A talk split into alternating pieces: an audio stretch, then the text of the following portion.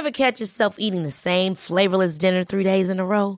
Dreaming of something better? Well, HelloFresh is your guilt-free dream come true, baby. It's me, Kiki Palmer. Let's wake up those taste buds with hot, juicy pecan-crusted chicken or garlic butter shrimp scampi. Mm. Hello Fresh. Stop dreaming of all the delicious possibilities and dig in at HelloFresh.com. Let's get this dinner party started. I'm Sandra, and I'm just the professional your small business was looking for. But you didn't hire me because you didn't use LinkedIn jobs. LinkedIn has professionals you can't find anywhere else, including those who aren't actively looking for a new job but might be open to the perfect role, like me. In a given month, over 70% of LinkedIn users don't visit other leading job sites. So if you're not looking on LinkedIn, you'll miss out on great candidates like Sandra. Start hiring professionals like a professional. Post your free job on linkedin.com/achieve slash achieve today. Hey Dave, Yeah, Randy. since we founded Bombus, we've always said our socks, underwear and t-shirts are super soft. Any new ideas? Maybe sublimely soft. Or disgustingly cozy? Wait, what? I got it. Bombus. Absurdly comfortable essentials for yourself And for those facing homelessness. because one purchased equals one donated. Wow, did we just write an ad? Yes. Bombas. Big comfort for everyone. Go to bombas.com slash ACAST and use code ACAST for 20% off your first purchase. Armate, Men at Arms, die Karthager. Von den Seiten her preschten leicht gerüstete, ungepanzerte Reiter, beinahe nackt auf dem Ross sitzend mit blitzartigem Tempo herbei. Numider nannte man diese gefährlichen Krieger, die im Sattel saßen, als wären sie darin geboren. Kaum hatte diese die Reiterei ihres Feindes zerstoben und vom Schlachtfeld verjagt, nahmen sie eine erbarmungslose Verfolgung derselbigen auf. Hatten sie diese erst einmal aus dem Feld gedrängt, kehrten sie um und fielen dem Zentrum der feindlichen Schlachtreihe in den Rücken. Richtete man die Augen auf das Fußvolk, sah es nicht weniger erschreckend aus. Unzählige grimmige Krieger, ein Gemisch aus allen möglichen Völkern, nackt kämpfende, brüllende Kelten, schwer gepanzerte Iberer mit rasselnden Ringpanzern und breiten Schilden marschierten einem entgegen, von den riesigen Elefanten ganz zu schweigen. So kann man es sich vorstellen, einer Armee Karthagos entgegenzutreten. Warum aber wurden hier andere Völker erwähnt, aber keine Karthager? Wie funktionierte eine so heterogen zusammengesetzte Armee und wie sie auf die Idee kamen, Elefanten einzufangen und zu zähmen, um sie gegen ihre Feinde in den Kampf zu schicken, darum geht es heute. Kapitel 1 Bescheidene Anfänge in den grauen Urtagen Karthagos war die Stadt noch klein und ebenso war es ihr Militär. Ursprünglich befehligte Karthago keine mächtigen Söldneraufgebote, sondern eine simple Stadtmiliz. Das waren Zivilbürger, die im Alltag friedlichen Berufen nachgingen. Bauern, Viehhirten, Fischer, Händler, Handwerker, alles, nur eben keine Soldaten. Diese Männer wurden in Zeiten der Krise zu den Waffen gerufen. Das waren einfache Menschen mit einfachen Waffen und einfachen Taktiken. Die verbreitetste Waffe war der Speer. Schwerter und Rüstungen blieben den Wohlhabenden vorbehalten. Die einfachen Leute kamen mit dem, was sie sich leisten konnten. Und das war oft weniger, als ihnen lieb war. Anfangs waren sie auch zum größten Teil eine Verteidigungsarmee, keine für einen ernstzunehmenden Angriff taugliche. Kam ein Feind an die Tore Karthagos, berief man die Männer ein und sobald er besiegt war, löste sich das Heer wieder auf. So einfach war es. Mit einem stehenden Heer hatte das also nichts zu tun. Die einfache Faustregel, die hier gilt, lautet, verteidigen ist einfacher als anzugreifen. Man musste als Angreifer mehr planen, weiter marschieren, mehr Verluste in Kauf nehmen. Man kannte eventuell auch weder das Land noch die Leute so genau, gegen die man kämpfen musste. Es fehlte an Ortskenntnissen, Sprachkenntnissen und, und, und. Hinzu kam, dass der Angreifer fast immer in der weitaus schlechteren Position stand, wenn der Verteidiger wusste, was er tat. Lange Rede, kurzer Sinn. Es waren simple Zeiten für Karthago. Eine Milizarmee war damals die Regel, ein Berufsheer die Ausnahme. Berufsheere waren aufwendig aufzustellen und zu unterhalten, von den Summen, die sie verschlangen, ganz zu schweigen. Als Karthago aber immer mehr an Macht und Einfluss gewann, missfiel es ihnen, mehr und mehr karthagisches Blut für karthagische Angelegenheiten zu vergießen. Da musste jemand anders her. So kam es, dass gegen Ende des 5. Jahrhunderts keine Karthager mehr in der regulären Armee einberufen wurden. Wenn es nicht ein absoluter Notfall war. Viel mehr noch, war es gänzlich unattraktiv für Karthager in einem militärischen Gebilde zu dienen, mit einer einzigen Ausnahme. Ein Chor von etwa zweieinhalbtausend Elitereitern, die sich aus den vornehmsten Adelsfamilien Karthagos rekrutierten. Diese Truppe nannte sich die Heilige Schar und war die Faust der Punier. Die feinsten Soldaten, die die Stadt hervorbringen konnte. Sie waren gut gerüstet, gut ausgebildet und eingeschworen. Außerdem sollten sie in dieser Einheit lernen, was es heißt zu folgen und zu führen. Sie sollten den Nachwuchs im karthagischen Offizierskörper bilden. Auch das ist ganz normal im Altertum. Bis hin in die Neuzeit. Hohe Offiziersränge bleiben zumeist Adligen und Wohlhabenden vorbehalten. Dass ein Mann aus einfachen Verhältnissen an der Spitze einer Armee landete, kam vor, war aber selten. Eben diese Professionalisierung sollte ein wahnsinnig wichtiger Schritt sein. Wenn eine Sache in einer Armee wichtig war, dann war das Know-how. Man brauchte Leute, die wussten, wie man ein sicheres Lager errichtete, wie man Männer auszubilden hatte, wenn man anzugreifen hatte und wann man sich besser zurückziehen sollte. Krieg war ein Handwerk und wie jedes andere Handwerk wollte es gelernt sein. Ab diesem Zeitpunkt begann das Phänomen, das wir in der letzten Episode schon kurz angeschnitten haben.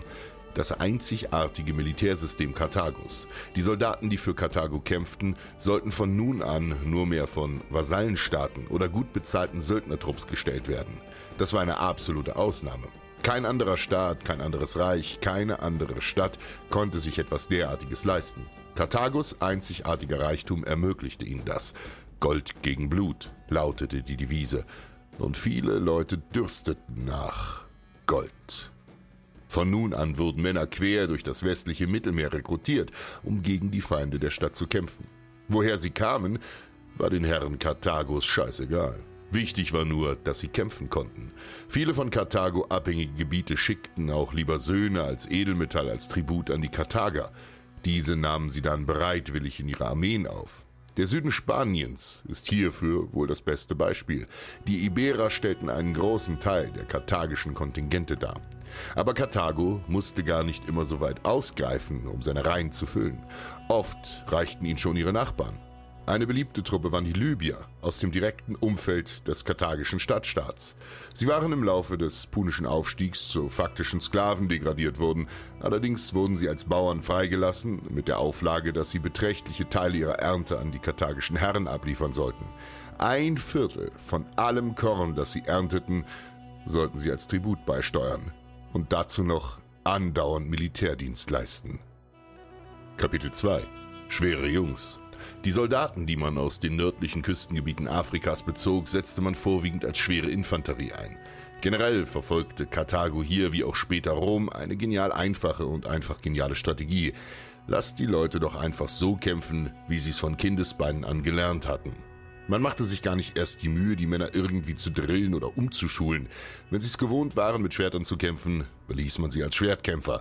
Wenn man ihrem Volk nachsagte, begnadete Bogenschützen zu sein, dann drückte man ihnen Pfeil und Bogen in die Hand. So machte man sich die natürlichen Stärken eines jeden abhängigen Volkes zunutze. Einfaches Beispiel. Die Bewohner der Balearischen Inseln, sprich Mallorca, Menorca und Cabrera und noch ein paar weitere kleine Inseln galten als geradezu geniale Schleuderer. Das war die Waffe der Insel. Ihnen wurde nachgesagt, dass sie dem Feind auf 50 Meter ein Auge ausschießen konnten. Und ebenso nutzten auch sie den Rest ihrer Vasallen. Die Libyer und die anderen Küstenbewohner kämpften wie viele andere Armeen ihrer Zeit in einer simplen Phalanxformation. Sie waren ausgerüstet mit einem bronzenen Helm, Beinschienen aus Bronze, einem schweren Brustpanzer und einem großen ausladenden Schild, der sie von Hals bis zur Hüfte verdeckte. Dazu führten sie lange Lanzen, die sie wie Igel aus ihrer dichten Formation hielten. Diese Formation konnte sehr gut funktionieren, wenn der Feind sich auch auf einen solchen Kampf einließ. Allerdings war sie sehr starr. Sie konnte kaum gelenkt werden oder einschwenken. Sie konnte auch nicht wirklich auf Hügel marschieren, ohne Lücken zu entblößen. Geschweige denn, dass sie einen geschlagenen Feind hätte verfolgen können. Zur Zeit des dritten Jahrhunderts vor Christus war sie schon relativ veraltet. Aber wenn man nicht gerade gegen Rom antrat, genügte sie. Befehligt wurden die Kontingente immer von karthagischen Offizieren, eben aus jener heiligen Schar, damit wollte man sicherstellen, dass die fremden Heeresangehörigen unter Kontrolle gehalten wurden. Man muss sich vor Augen halten, dass spätestens im Laufe des Hannibalkriegs gegen Ende des zweiten Jahrhunderts vor Christus weitaus mehr Nicht-Karthager als Karthager in deren Armee kämpften. Ein skurriler Gedanke, Aber diese Strategie war lange aufgegangen. Ein großes Manko der punischen Armee war immer wieder ihre zeitverzögerte Kampfesweise. Soll heißen, sie hinkten den anderen Mächten zu Lande hinterher. Sie setzten Streitwagen ein, als andere Völker diese schon seit Jahrhunderten vom Schlachtfeld verbannt hatten. Sie verließen sich auf unflexible Blöcke von Mannschaften, als andere Staaten längst kleinere, mobilere Einheiten bevorzugten. All das machte sie eher quantitativ als qualitativ gefährlich. Man muss es hart ausdrücken. Die Opferzahlen waren für Karthago selbst egal. Starben die Söldner, kaufte man sich neue. Punkt aus. Davon abgesehen war Karthago lange Zeit selbst sein größter Feind, weil die Heerlager auf Feldzügen scheußlich organisiert waren. Klingt marginal, aber das Lager muss streng geordnet sein, funktionieren und hygienisch ablaufen. 10.000 Mann produzieren am Tag etwa 5 Tonnen Fäkalien, die irgendwo entsorgt werden müssen. Ansonsten setzen sich Fliegen in der Minute auf mannshohe Dunghaufen, in der nächsten auf die Nahrung der Soldaten. Grasierende Seuchen waren die Konsequenz. Karthago wusste, dass hier etwas getan werden musste, und sie ließen sich dafür gutes Geld Militärexperten aus dem griechischen Osten kommen. Diese Spezialisten erklärten den Puniern dann für einen durchaus stabilen Obolus, wie Kriege auch zu gewinnen waren. Viele von euch kennen wahrscheinlich The Last Samurai, in dem Nathan Organ nach Japan geht, um die noch in den Kinderschuhen steckende kaiserliche Armee Japans nach westlichem Vorbild zu drillen. Ziemlich genau das machten griechische Militärs zuhauf für die Karthager. Kapitel 3 Wir brauchen mehr. Mit diesen Massen an Fußsoldaten war Karthagos Hunger nach Soldaten fürs Erste gestillt. Diese Männer aus dem Umland waren weder die stärksten noch die fähigsten Soldaten ihrer Zeit, aber sie reichten eine lange Zeit aus, um Karthagos Expansion zu tragen. Allerdings katapultierte sich Karthago nicht zuletzt durch seine taktisch genialen Vernetzungen mit anderen Handelsstädten und seinem Talent in der Seefahrt in die höchste Liga der antiken Machtkämpfer. Mehr musste her, mehr Soldaten. Bessere Soldaten. Ein Mann zu Pferd konnte so viel wert sein wie zehn zu Fuß, heißt es oft. Was also tun? Numida lautete die knappe Antwort. Vor allem ab dem dritten Jahrhundert vor Christus, als der Konflikt mit den Römern nicht mehr zu umgehen war, brauchten die Karthager schlagkräftige Truppen nicht nur zu Wasser, sondern auch zu Lande. Und diese fanden sie in den Numidern. Diese konnte man, im Gegensatz zu den Karthagern, ethnisch leicht von Römern unterscheiden. Sie waren dunkler, Ethnisch gesehen waren die Numider Berber. Ihre Rolle in der Schlacht war es, als rasant flinke Reiterei die Schlacht zu eröffnen, den Feind durch alle möglichen Störtaktiken zu behindern, seine Formierung zu unterbinden und dessen Plänkler zu verscheuchen, damit die eigenen Reihen sich eben formieren konnten. Danach sollten sie an den Flanken des Feindes dessen Reiterei in die Flucht schlagen und diese dann von der Seite her aufrollen. So die Theorie. In der Praxis war schon genug getan, wenn sie die feindliche Kavallerie bedrängten und vom Schlachtfeld jagen konnten. Ähnlich kann man sich die allermeisten Reitereinheiten der Antike vorstellen. Dass eine Kavallerietruppe direkt frontal in die feindlichen Reihen krachte, wie es mittelalterliche Ritter taten, gab es in der Antike so gut wie nie. Dazu fehlte vor allem eins, der Steigbügel, der dem Reiter den Halt im Sattel verlieh, um nicht rückwärts vom Pferd zu fliegen. Ohne diesen war an ein solches Manöver nicht zu denken. Ganz abgesehen davon, dass die Pferdezucht damals bei weitem nicht genug fortgeschritten war. Die mittelalterlichen Schlachtrösser waren regelrechte Panzer, die gut und gerne über eine Tonne wogen. Die meisten antiken Pferderassen waren verhältnismäßig klein und leicht. Wenn man es schwer wollte, griff man zu etwas Grauem mit einem Rüssel. Ab dem frühen dritten Jahrhundert kupferte man von den hellenistischen Staaten im Osten die Idee ab, Elefanten zu zähmen und für die Schlacht zu trainieren. Das Problem bei Elefanten, sie besaßen für damalige Verhältnisse eine höhere Lebenserwartung als Menschen. Also konnte man sie nicht einfach züchten. Jeder Elefant, der in einer Schlacht kämpfte, war eigens eingefangen worden. Riesiger Aufwand war damit verbunden und es war mordsgefährlich. Allerdings konnte es sich auszahlen. Elefanten zählte man tendenziell zu den psychologischen Waffen. Das heißt, ihre Wirkung auf die Moral des Feindes war verheerender als der physische Schaden, den sie anrichteten. Besonders auf feindliche Pferde konnten sie schrecklich wirken. Nicht nur ihr Aussehen und die Geräusche, die sie von sich gaben, sondern vor allem ihr unbekannter Geruch stieg in die empfindlichen Nüstern der Rösser und versetzte sie in Panik. Die Elefantenrasse, die eingesetzt wurde, war der heute ausgestorbene afrikanische Waldelefant. Dieser war weitaus kleiner als die heutigen indischen und afrikanischen Elefanten, maß aber dennoch an die zweieinhalb Meter Höhe.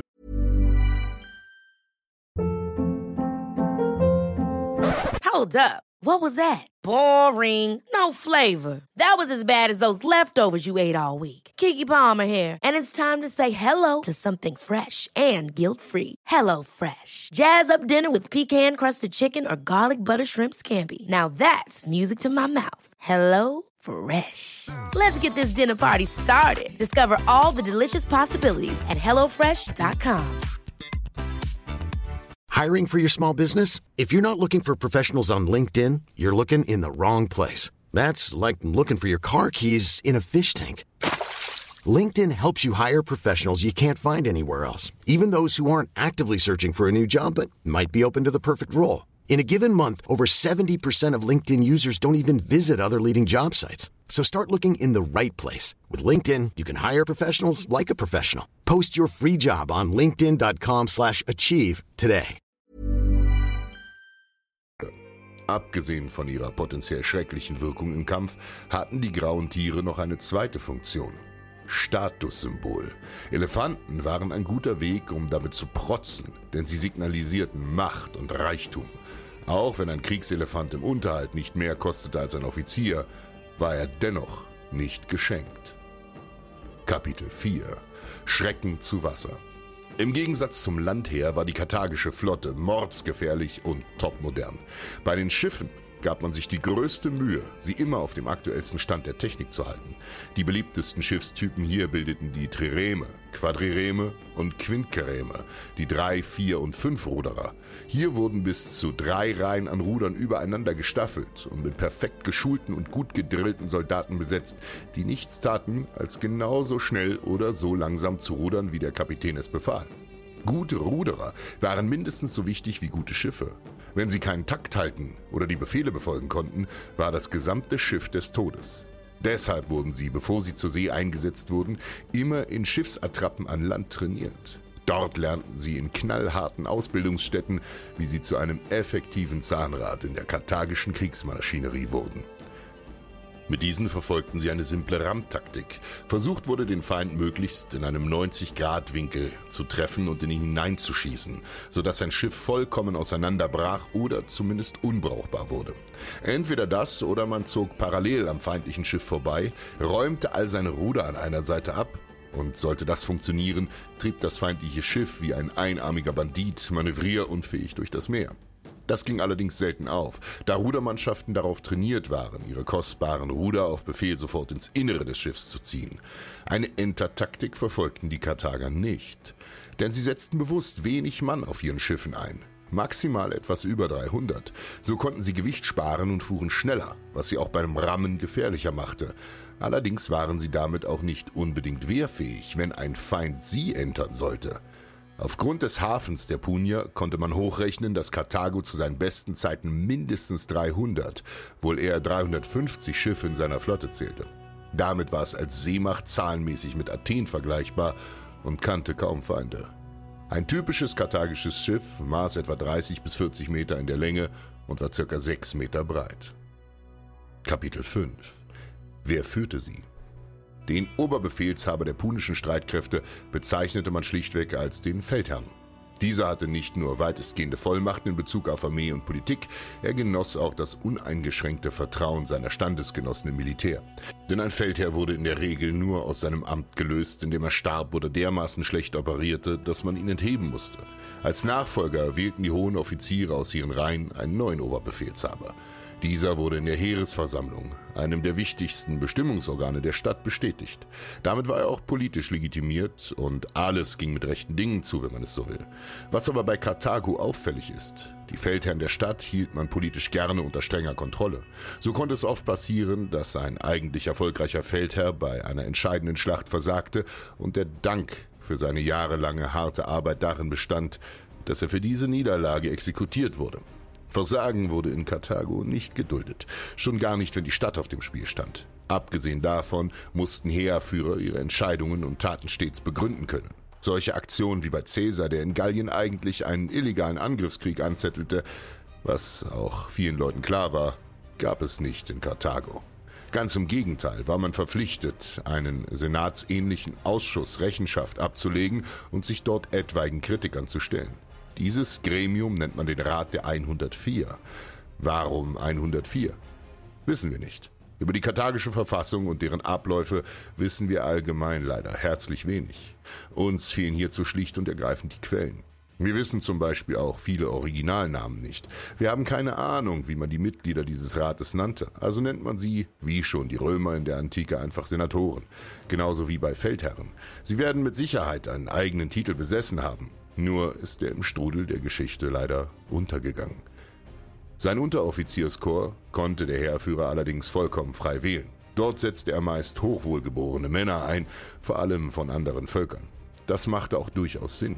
Die Adligen beispielsweise der Numider oder der Libyer oder von wem auch immer waren in ihren eigenen Völkern gut vernetzt. Sie besaßen Macht und Einfluss und durch ihre hohe Stellung auch einen gewissen Respekt. All das sorgte dafür, dass eine Kommandokette besser halten konnte. Wie in vielen anderen Ländern existierten auch in Karthago regelrechte Offiziersdynastien. Ein eifriger und talentierter Vater gab sein Wissen, seine Fähigkeiten und nicht zuletzt seinen propagandistisch wertvollen Namen an einen Sohn und dessen Sohn weiter. Das sollte man keinesfalls unterschätzen.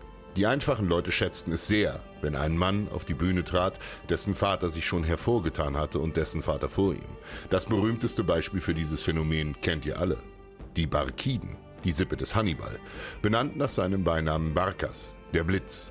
Diesen erhielt er, weil Hannibal nicht nur hart, sondern auch unerwartet und schnell zuschlug. Das war sein Markenzeichen. Er überrumpelte seine Feinde. Kapitel 6 Hannibal als Beispiel wie führte also ein karthagischer Feldherr konkret Krieg? Sehen wir uns das am bekanntesten und einige Zeit lang auch erfolgreichsten General an, den diese Stadt hatte. Hannibal. Der Zweite Punische Krieg von 218 bis 201 vor Christus war einer der neuralgischen Punkte in der Geschichte Roms bei ihrem Aufstieg zur Weltmacht, da in keinem Krieg zuvor Rom so knapp an den Rand des Untergangs gedrängt wurde.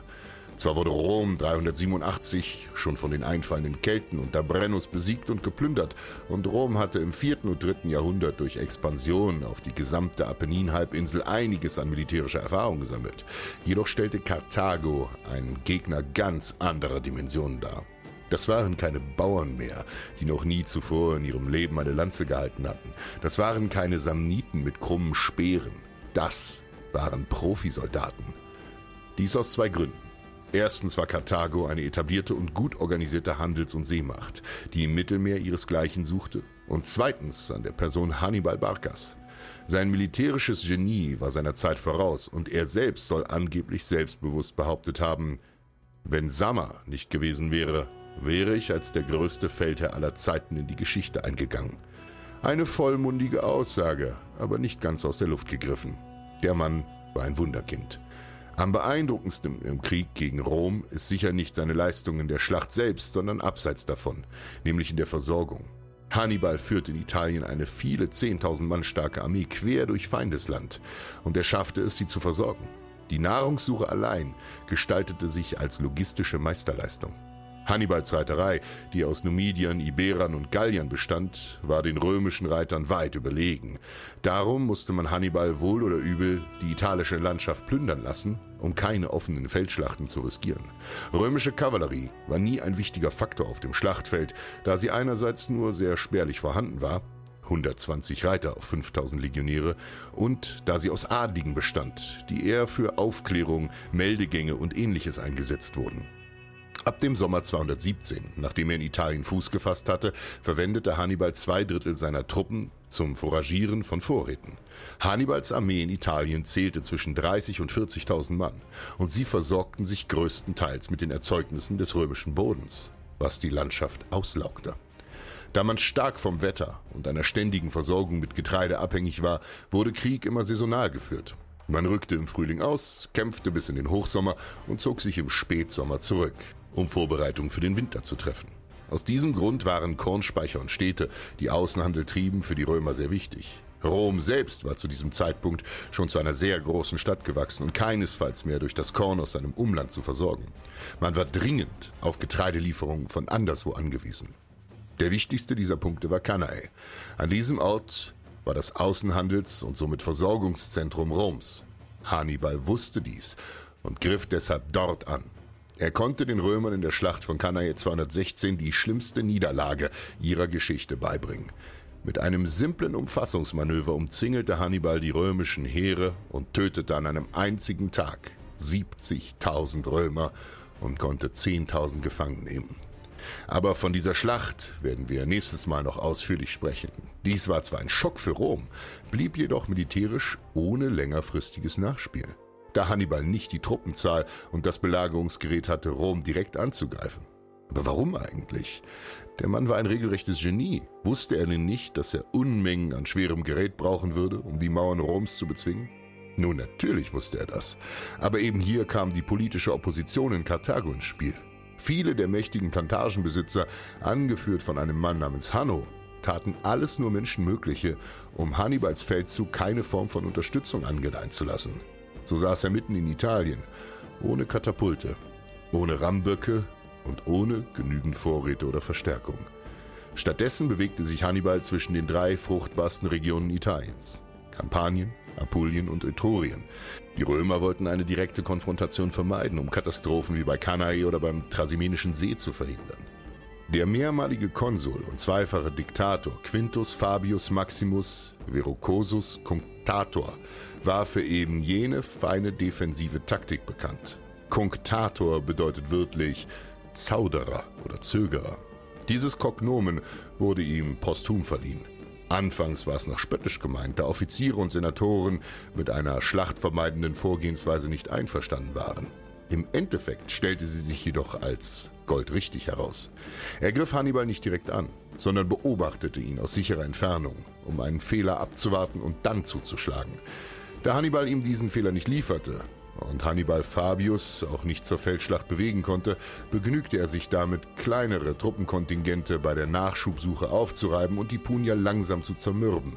Hannibal war an das Land als Versorgungsquelle gebunden und die geografische Lage von Nahrung diktierte seine Bewegungen. Die Römer hingegen konnten sich auf die Versorgung durch benachbarte italische Stämme verlassen. Die nach ihm benannte fabianische Heeresstrategie wird auch heute noch an Militärakademien gelehrt. Sie besagt, den Feind da anzugreifen, wo er schwach ist und nicht, wo er stark ist. Rein logistisch hatte Rom im Vergleich zu den Puniern kaum Probleme, da sie vor allem in der ersten Hälfte einen Defensivkrieg führten. Karthago hingegen erlebte schon mit dem Überqueren der Alpen, der einen einmaligen Gewaltmarsch darstellte, einen Aderlass. Hannibal verlor Fußsoldaten und Reiter im vierstelligen Bereich und fast alle seine Elefanten. Um seine Verluste auszugleichen, heuerte er in Gallia Cisalpina mehrere tausend Kelten an, um für ihn zu kämpfen. Parallel zum Krieg in Italien fand ab 218 bis 206 ein Krieg auf der Iberischen Halbinsel statt. Iberien war der empfindlichste Punkt des ganzen Karthagischen Reiches. Dort gibt es nämlich große Silbervorkommen, die die Punier dringend benötigten, um ihren Krieg zu finanzieren. Nahm man ihnen das Geld, nahm man ihnen die Söldner. Eben durch diesen Trick zog man Hannibal den Boden unter den Füßen weg, während seine Zustimmung im Land immer weiter schwand. Es kam zu einem langsamen, aber sicheren Todlaufen des Hannibal-Feldzugs in Italien. Er konnte siegen und siegen, bis er schwarz wurde. Doch bringen würde es ihm nichts. Namhafte Althistoriker haben Hochrechnungen angestellt und schätzen, dass das Wehrpotenzial der Römischen Republik gegen Ende des zweiten Jahrhunderts bei etwa 700.000 Mann lag. Natürlich konnte man die nicht alle gleichzeitig vom Acker holen und ins Feld schicken, aber nacheinander. Auf gut Deutsch, Hannibal hätte Römer abschlachten können, bis er verfault. Sie hätten neue Soldaten ausheben können. Immer und immer und immer wieder. Also war in dieser Art kein Krieg zu gewinnen, und als Rom nahe Karthago selbst in Afrika anlandete, musste er kehrt machen und in die Heimat segeln.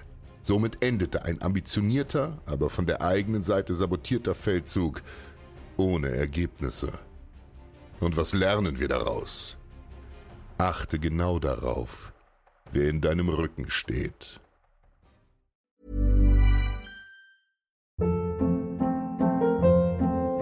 Hold up. What was that? Boring. No flavor. That was as bad as those leftovers you ate all week. Kiki Palmer here, and it's time to say hello to something fresh and guilt-free. Hello Fresh. Jazz up dinner with pecan-crusted chicken or garlic butter shrimp scampi. Now that's music to my mouth. Hello Fresh. Let's get this dinner party started. Discover all the delicious possibilities at hellofresh.com.